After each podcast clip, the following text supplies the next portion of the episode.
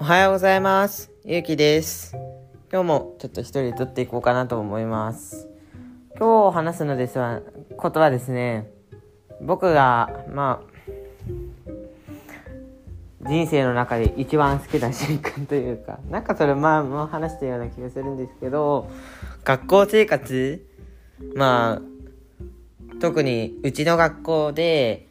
学校があんまり僕好きじゃないけど、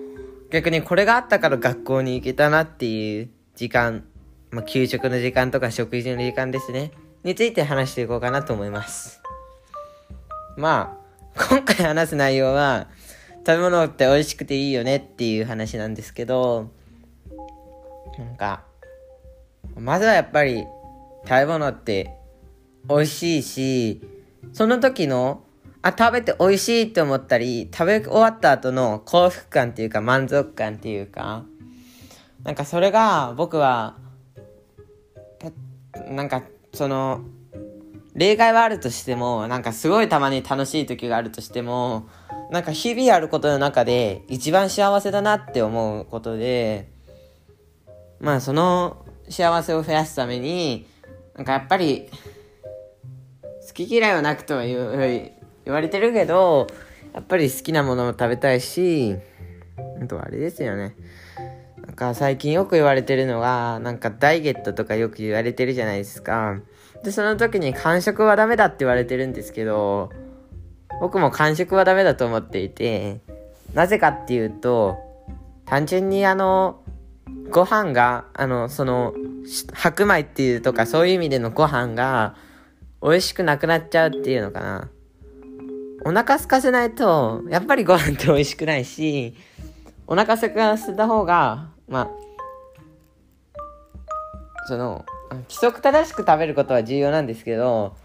間食とかおやつを食べてお腹空いてない状態で食べたご飯も美味しくないし、なんかそれをやることで僕ってなんか人生の楽しみを一つ失ってるような気がするから、まあなんていうのかな、こう、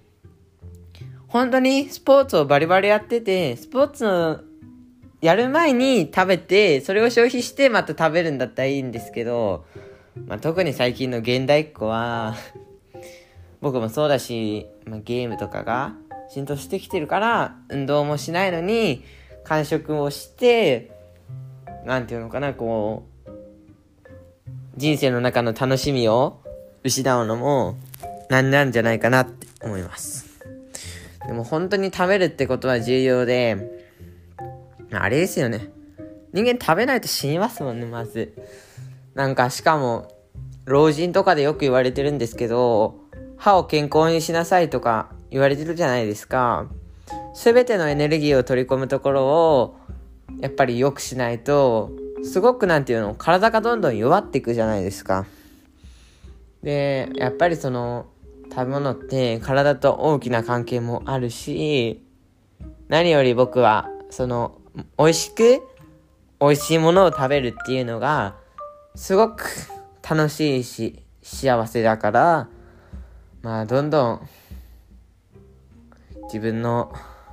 いろいろと経験して、自分の美味しいものを食べて、自分が美味しいと思うものを食べていきたいと思います。まあ、あとは、なんていうの、こう、食べるものに、食べるものにも気をつけていきたいんですけど、